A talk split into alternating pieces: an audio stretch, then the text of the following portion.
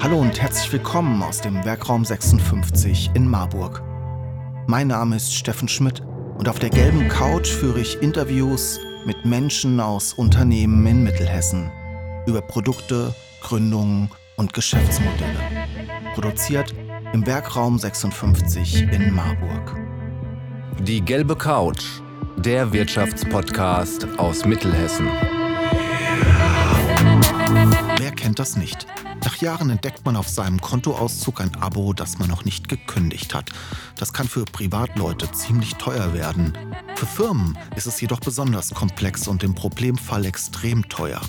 Mit Dr. Holger Hoheisel von der CCP Software GmbH habe ich über das Lizenzmanagement-Geschäft gesprochen. Es geht um die Entwicklung von CCP, deren unterschiedlichen Geschäftsfelder und die aktuellen Herausforderungen im Software-Lizenzmanagement. Viel Spaß mit dieser Folge. Ja, hallo Holger. Freut mich, dass du heute bei uns auf der gelben Couch zu Gast bist. Das ist eigentlich ein Gespräch, das wir jetzt führen wollen. Das hätten wir schon vor ein, zwei Jahren führen sollen können.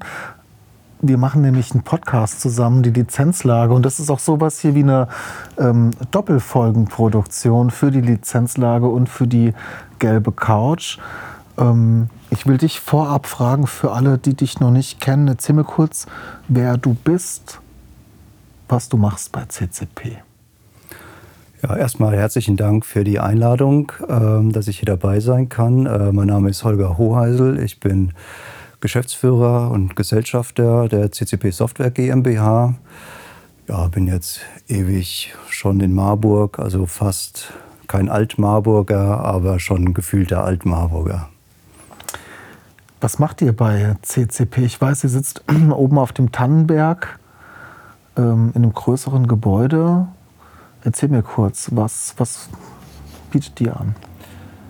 Der, der Fokus äh, von CCP ist die wirtschaftliche Nutzung von Software und Cloud. Das heißt, bei uns dreht sich alles um das Thema Softwarelizenzierung, das ist dann die korrekte Lizenzierung der Software, es ist die Kostenoptimierung, es ist die äh, Sicherheit und Compliance der, der IT. Das sind so die, die Fokusthemen, mit denen wir uns beschäftigen. Jetzt dachten wir alle, wenn jetzt immer mehr in diese Subscription-Modelle reingehen, in diese Abo-Services, mehr Software aus der sogenannten Cloud, also als Software as a Service genutzt wird, dass dann viele dieser Lizenzierungsthemen wegfallen und ist eigentlich genau das Gegenteil der Fall. Es wird irgendwie immer komplexer und äh, die Unternehmen, die Software einsetzen, die tun sich da immer schwerer, das Ganze äh, unter Kontrolle zu behalten und aufzupassen, dass denen jetzt die Kosten auch nicht aus dem Ruder laufen. Lass uns das nochmal von vorne aus aufrollen. Abo-Modelle kenne ich privat. Oft habe ich mal jetzt auch neulich wieder, wollte ich was kurz gucken, habe eins schnell abgeschlossen. Wahrscheinlich bezahle ich ein halbes Jahr und werde es dann nicht nutzen. Aber es ist überschaubar. Bei Unternehmen ist das anders.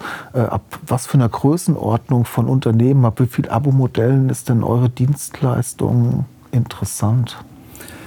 Also das ist eine, eine, schwierige Frage, weil es ist ja nicht nur, ähm, geht ja nicht nur um die Abo-Modelle. Ähm, das, das gesamte Thema der Softwarebeschaffung, wo bekomme ich Software her, welche Verträge sind denn die richtigen für mich, ähm, wie ist denn die, die Lizenzierung, ähm, das betrifft immer sehr unterschiedliche Unternehmensgrößen. Wir haben zum Beispiel auch ein, ein, eigenes Produkt, das ist die License Library, das ist eine Wissensdatenbank rund um das Thema Softwarelizenzierung. Da steht dann drin, was muss ich denn eigentlich messen, was muss ich wiegen, um die Software richtig lizenzieren zu können. Da würde ich sagen, das betrifft eigentlich fast jedes Unternehmen. Während wenn es dann in die Beratung geht, wo auch viel dann auf das Thema Prozesse, Prozessoptimierung geschaut wird, da braucht man dann schon eine gewisse Größe, ähm, damit man dann auch von dieser Dienstleistung auch einen Nutzen hat. Was, um was für Software handelt es sich? Vielleicht kannst du mir da kurz, äh, ich stelle mir jetzt vor, es geht um, um viel um CRM, ERP, äh, an SAP denke ich da, um so, oder Microsoft-Lizenzen. Wie weit ist da das Feld? Also vielleicht muss man es noch mal ein bisschen aufgliedern. Ähm, CCP hat äh, drei Business Units. Die, die äh, eine Business Unit, das nennt sich Sales und Subscription Services, die beschafft für Unternehmen Software aller Art. Das geht von ja, weltweiten Konzernverträgen bis hin zu irgendwelche exotischen Software, die vielleicht nur ein einzelner Mitarbeiter braucht. Das heißt, die komplette Bandbreite, alles, was an Software benötigt wird, beschafft diese Business Unit für unsere Kunden und achtet auch darauf, dass die äh, Verträge die richtigen sind, dass die auch an die Mengen angepasst sind. Die, die zweite Business Unit äh, ist Consulting und Solutions. Das heißt, hier agieren wir als Unternehmensberatung und helfen den Unternehmen, die Software, die im Einsatz ist, richtig zu lizenzieren, auch sicher zu nutzen ähm, und auch kosteneffizient zu nutzen. Das heißt, du hast ja selbst das Thema Abos angesprochen. Ganz viele Abonnements laufen, sie werden automatisch verlängert. Man weiß oft gar nicht mehr, wird das denn überhaupt genutzt, äh, wird das nicht mehr genutzt, äh, wo laufen die Abos.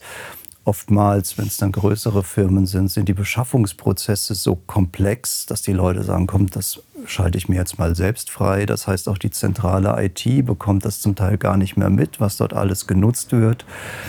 Das braucht dann wieder ein etwas größeres Unternehmen, dass diese Leistungen dann, dann relevant werden. Und die, die, die dritte Business Unit, äh, das ist äh, Data und Knowledge Services. Dort werden die Tools äh, produziert und bereitgestellt, zum Beispiel die License Library, die ich kurz angesprochen hatte, wo es darum geht, dies, das Wissen, was erforderlich ist, den Nutzern dann zur Verfügung zu stellen, dass man einfach äh, ja, leichter erkennt, was zu lizenzieren ist, äh, wie es zu lizenzieren ist. Und dort werden auch zum Beispiel die ganzen Subscription-Regelungen beschrieben, auf was die Kunden dann achten müssen. Mhm.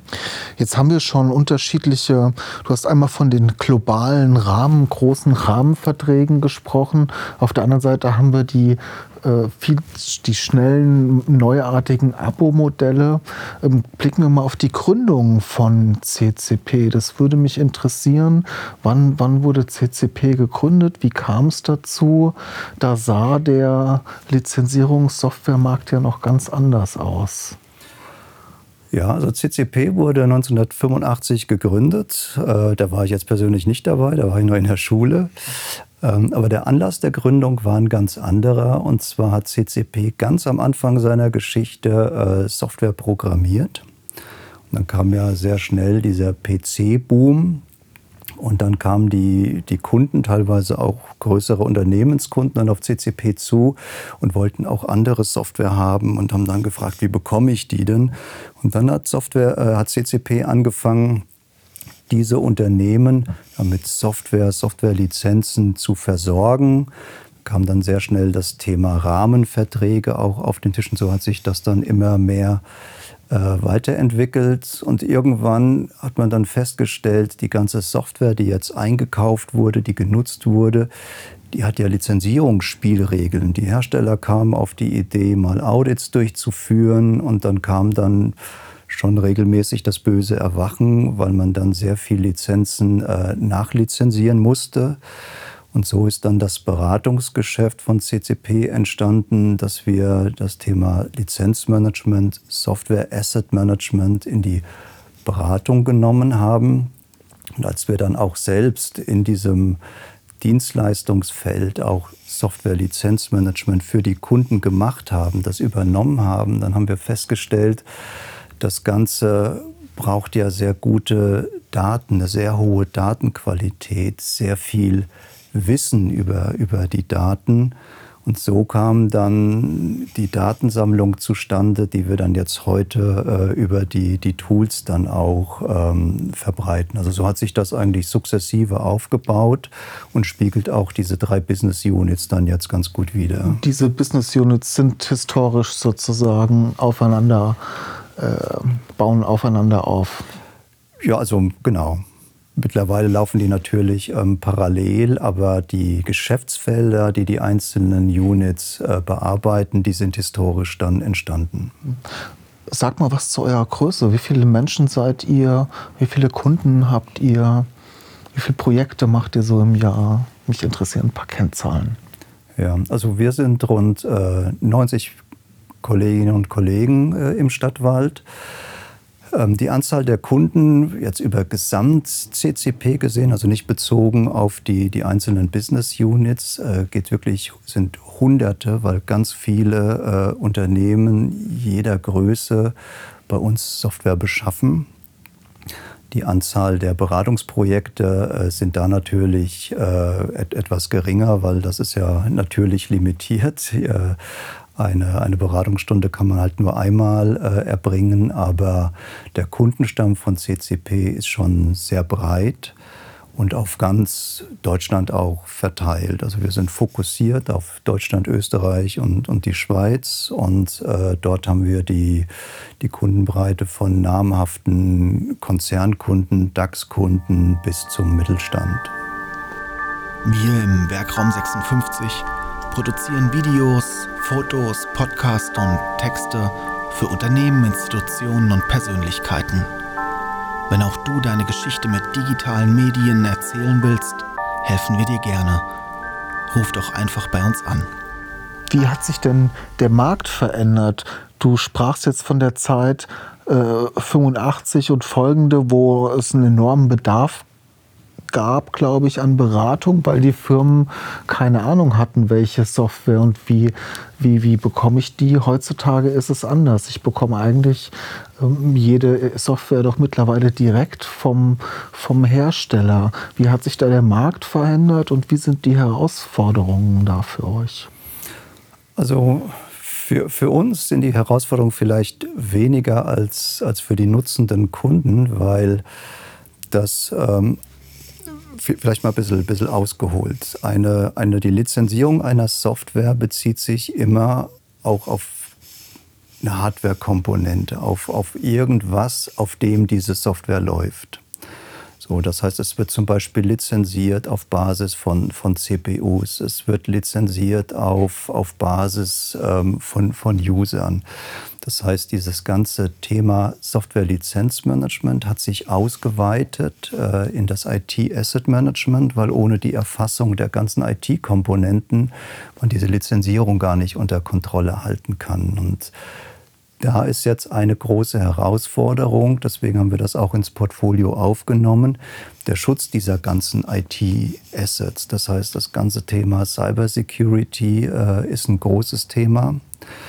Und wir machen das nicht mit äh, so Penetration-Tests oder wie es die technisch orientierten Kollegen machen, sondern aus Sicht des IT-Assets-Managements gucken wir uns die IT-Organisation an, die internen Schwachstellen um dort die, die Unternehmen von, von innen heraus sicherer zu machen. So, das ist ein großes Thema. Das zweite große Thema, was wir vorhin schon angesprochen hatten, die ganzen Abo-Modelle mit, mit der unkontrollierten Nutzung, den Kostenfallen, die, die entstehen, teilweise auch die Schatten-IT, die dadurch entsteht, weil keiner mehr weiß, wer was nutzt, ist so der zweite äh, Themenblock. Das dritte, ähm, in der Softwareentwicklung werden ganz viele Open-Source-Komponenten immer mehr verwendet. Und auch Open Source unterliegt ja Lizenzbedingungen. So, das heißt, es wird jetzt eine Software entwickelt, werden verschiedene Open Source Bibliotheken genutzt, in dieser Software verbaut und dann wird das Endprodukt, sei es als Software oder sei es vielleicht auch verbaut in irgendeinem Gerät, an Dritte verkauft und dann werden diese ganzen Lizenzbedingungen der Open Source Software auf einmal wirksam. Das kann dazu führen, dass sich diese Bedingungen widersprechen. Es kann dazu führen, dass man gezwungen werden kann, diesen ganzen Code dann offen zu legen. Es kann auch zu, zu Unterlassungsanforderungen kommen. Das heißt, das ist im Moment auch ein Riesenthema, diese Open Source Produkte, die Open Source Lizenzen unter Kontrolle zu bekommen. Und nebenbei hat man dann noch so Themen wie jetzt gerade Microsoft, dass die gesagt haben, so eine bestimmte Lizenzvertragsform, diese Open-Lizenzierung, die wird es jetzt zukünftig nicht mehr geben. Dann haben dann die, die Unternehmen dann auch hier die Aufgabe zu gucken, in welche ähm, neuen Lizenzmodelle wechsle ich denn jetzt zum Beispiel meine Microsoft-Infrastruktur. Also es ist wirklich sehr vielfältig und vor allem auch sehr dynamisch, das ganze Feld. Ich habe es jetzt heute im Gespräch ähm, gehört, da meinte der Geschäftsführer auch, naja, wir haben in der Software immer mal wieder drei, vier Updates übersprungen. Der Vorteil dieser Abo-Modelle ist ja, dass die Software immer aktuell, im besten Fall am Puls der Zeit ist. Sie kann vom Hersteller äh, geändert, optimiert werden und, und man kann diese Optimierung schnell nutzen und muss nicht immer wieder erst die neue Version kaufen. Wie siehst du das denn, wenn du auf eure IT guckst? Ähm, bist du ein Freund der Abo-Modelle? das ist ja fast eine Fangfrage. Ähm, also Abo-Modelle sind ähm, oftmals, wenn nicht, wenn nicht gar immer, aber doch oftmals verbunden mit diesen äh, Software as a Service. Und das ist natürlich schon ein großer Vorteil, ähm, weil das die eigenen IT-Ressourcen schont. Das heißt, man muss jetzt keine eigene große Infrastruktur aufbauen, um bestimmte Themen äh, nutzen zu können. Es ist schon auch ein Stück weit innovationsfördernd, weil man mal sehr schnell eine Software ausprobieren kann. Vielleicht hat man ein Projekt, dann kann man sie nutzen, kann es dann wieder abschalten. Ähm, also das sind durchaus auch große äh, Vorteile, die man hat. Wenn es jetzt dann aber darum geht, zum Beispiel geschäftskritische Software zu nutzen, dann ähm, ist ja immer die Frage, was habe ich denn für eine Exit-Strategie? Das heißt, die, die Abhängigkeit zu den Herstellern, zu den Softwareprodukten steigt auf einmal. Ich habe sie nicht mehr unter eigener Kontrolle, weil sie nicht bei mir laufen, sondern weil sie woanders laufen. Und ich habe natürlich dann ab einer bestimmten Größe ja, das, das Problem, äh, wie gesagt, dieser Kostenfallen. Man weiß nicht mehr genau, wer nutzt was, wird es überhaupt noch genutzt. Ähm, wir hatten mal vor vielen Jahren schon ein Projekt im, im Lizenzmanagement und dann kam jemand aus einer anderen Abteilung und sagt, hier, wir nutzen solche ähm, Abonnementsysteme von, von Reuters, Bloomberg, so Nachrichtendienste ähm, könnt ihr das nicht mitverwalten, weil wir wissen eigentlich gar nicht genau, wer das nutzt, wie hoch der Nutzen für uns ist. Und wir haben das Thema, das war etwa zehn Jahre her, gar nicht, gar nicht verstanden, was das Problem ist. Und heute ist die ganze Softwarebranche ähm, so ausgerichtet. Und man hat nur noch diese Abonnementmodelle. Und ähm, bei größeren Unternehmen ist das eine riesige Herausforderung, das Ganze unter Kontrolle zu halten. Mhm. Viele Hersteller gehen ja auch direkt an die Kunden mittlerweile. Also ich habe hier im ganz Kleinen natürlich alles. Ich habe mein Newsletter bei einem Newsletter-Dienst gebucht. Ich habe Projektmanagement, habe ich drei Benutzer gebucht. Ich habe für die Cloud was gebucht. Wir haben Adobe-Lizenzen gebucht. Ähm, ist das ein Problem für euch? Wie könnt ihr euch da weiter positionieren? Ist Wissen da die Lösung? Also zum einen Wissen, das ist ein ganz äh, wichtiger Punkt, weil es fehlt ja den, den Unternehmen, wenn die ausschließlich direkt mit den Herstellern äh, die Lizenzen beschaffen, die Abonnements beschaffen, ein gewisses Benchmark. Das, das heißt, ähm, die wissen gar nicht, was kann man dann vielleicht verändern an den Bedingungen. Ähm, was haben denn vielleicht andere Unternehmen schon erreicht? Was, was gibt es dort für Möglichkeiten? Ähm, das geht dann den Unternehmen verloren, warum die dann gerne wieder zu uns kommen, weil wir diese Erfahrung dann auch von anderen Kunden dann immer wieder einbringen können. Es ist aber auch das Thema, wenn jetzt jede Software, die im Einsatz ist, direkt beim Hersteller beschafft wird, muss man ja zu jedem dieser Hersteller auch eine eigene Lieferantenbeziehung pflegen. Das heißt, allein das Ganze im ERP-System in der Warenwirtschaft anzulegen, zu pflegen, das ist ab einer bestimmten Größenordnung natürlich ein Riesenaufwand. Und da ist es deutlich einfacher, CCP als umfassenden Lieferanten dort einzusetzen. Ich habe eine Lieferantenbeziehung mit einem Ansprechpartner oder einem Team an Ansprechpartnern, die mir alle Fragen klären, die mir jede Software beschaffen, als jedes Mal eine neue Lieferantenbeziehung aufbauen zu müssen. Das heißt, da seid ihr eigentlich sowas auch wie eine kleine Plattform. Unternehmen können über euch als Plattform sich das Wissen und die Produkte gebündelt aus einer Hand beziehen. Das beschreibt es eigentlich ganz gut, ja.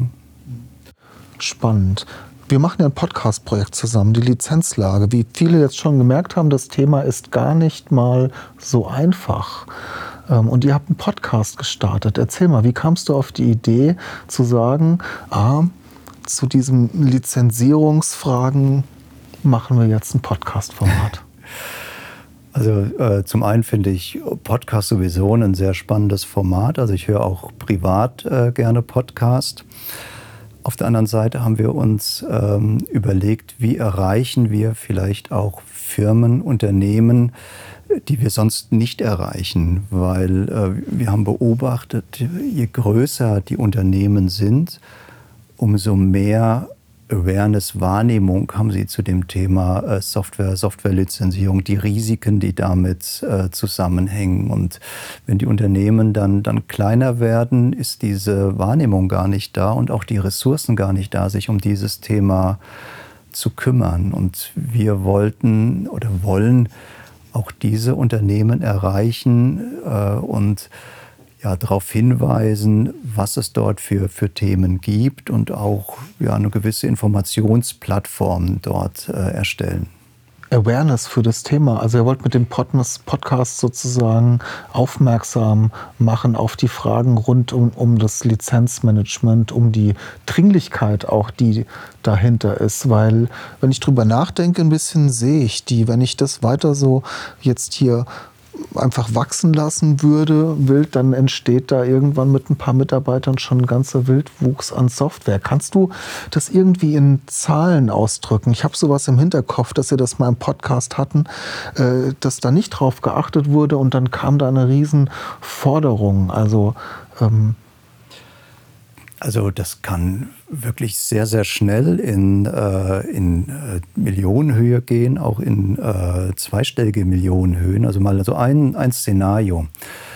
Ähm, die Installationen in, in einem Rechenzentrum, die werden ja nicht mehr auf den Geräten direkt gemacht, sondern es gibt zwischendrin so eine sogenannte Virtualisierungsschicht. Das heißt, es sind virtuelle Rechner, virtuelle Server, auf die die Anwendungen äh, draufgesetzt werden. Jetzt habe ich eine Anwendung, die wird lizenziert auf Basis der CPU-Kerne, das, das heißt der Prozessorstärke, wenn man so will. Jetzt habe ich aber das installiert auf in einem virtuellen Rechner und weiß gar nicht genau, wie viel CPU-Leistung, wie viel Rechenleistung der in Anspruch nimmt. Das heißt, ich brauche vielleicht nur eine, äh, einen Prozessor als Leistung zum Betrieb für diese Software, nutze aber durch diese Technik auf einmal 10 oder 15. So, und dann brauche ich dann auf einmal 15 Lizenzen statt einer. Und dann kommt ein Hersteller, guckt sich das an und sagt, hier Freunde, äh, ihr nutzt das ja nicht nur auf einem Prozessor, sondern äh, ihr nutzt ja hier 15.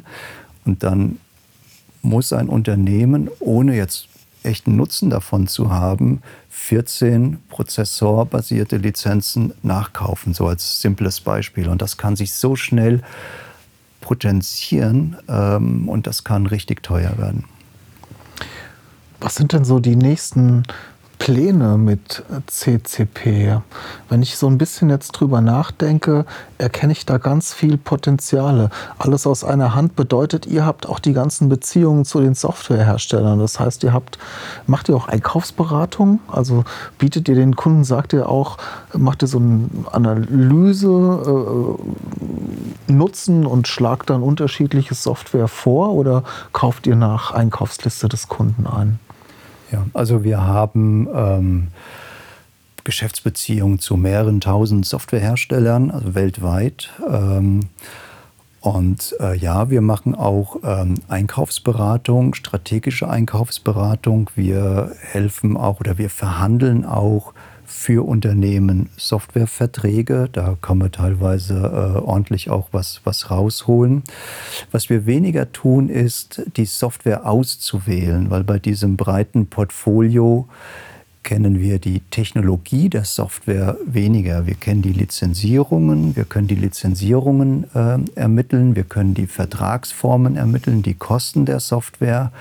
Aber welche Software jetzt die richtige für das Unternehmen ist, das wissen die Unternehmen in, in der Regel ähm, sehr viel besser als, als wir. Und die sagen uns dann hier, wir brauchen gern die und die Software in der und der Stückzahl. Ähm, beschafft uns die, was ist denn hier der richtige Vertrag? Ist das eine Einzellizenz, vielleicht eine Volumenlizenz? Macht denn über vielleicht ein Rahmenvertrag Sinn? Gibt es Abonnementmodelle? Gibt es noch äh, sogenannte On-Premise-Modelle? Wie muss ich das lizenzieren? Das sind alles Fragen, die wir beantworten. Ähm, aber die Auswahl der Software selbst, das machen die Unternehmen. Sehr spannend. Ich glaube, wir nähern uns schon äh, dem Ende unserer Folge. Dennoch habe ich eine kleine Abschlussfrage. Ähm, wie wie sieht es bei euch mit dem Lizenz- und Management und der Softwareauswahl aus? Seid ihr da perfekt aufgestellt oder siehst du da auch noch Lücken und immer mal wieder dunkle Ecken, in denen ihr Lizenzverträge findet, von denen ihr gar nichts mehr wusstet? Also ich denke schon, dass wir gut organisiert sind, aber perfekt ist natürlich ein sehr, sehr großes Wort und ich glaube, 100% perfekt geht gar nicht, weil diese Lizenzierungsbedingungen selten so präzise sind, dass es ein Schwarz-Weiß ist, sondern es sind ganz viele Grauzonen, weil bestimmte Themen gar nicht sauber ausdefiniert sind. Und man kann eigentlich immer nur daran arbeiten, das Grau so hell wie möglich äh, zu gestalten. Und ich glaube, bei uns ist das Grau schon sehr, sehr hell. Also wir fühlen uns da schon sehr gut aufgestellt. Müssen wir ja auch, weil wenn wir dort ein Problem hätten und das würden unsere Kunden mitbringen, dann hätten wir natürlich ein Glaubwürdigkeitsproblem. Super, Holger. Ich danke dir, dass du zu Gast warst auf der gelben Couch. Ähm wir werden alle noch mal darauf hinweisen, die auf lizenzlage.de mal in die Lizenzlage reinzuhören. Ich finde, das ist ein, ein, super Projekt für alle Unternehmerinnen und Unternehmer interessant, sich mit dieser Thematik mal auseinanderzusetzen. Ich würde sagen, dass, wie du schon vorhin gesagt hast, viele gar keinen Blick haben. Und dann kann man sich sehr wahrscheinlich direkt bei euch melden, wenn man sich mal beraten lassen will, oder? Also sehr, sehr gerne. Ähm, man findet uns ja über unsere Webseite www.ccpsoft.de oder auch bei der Lizenzlage.de ist ja auch ein Verweis auf unsere Webseite. Also wir helfen äh, gerne und wie gesagt, das ist auch so ein Stück weit unsere Mission, die Nutzung von, von Software, die Nutzung von, von Cloud-Systemen so effizient und wirtschaftlich wie möglich zu gestalten. Dankeschön, Holger, dass du da warst. Vielleicht bald ja wieder. Ich freue mich. Herzlichen Dank für das Gespräch. Sie wollen die gelbe Couch unterstützen und Ihr Unternehmen, Ihre Produkte und Dienstleistungen in unserem Podcast präsentieren? Dann nehmen Sie einfach mit uns Kontakt auf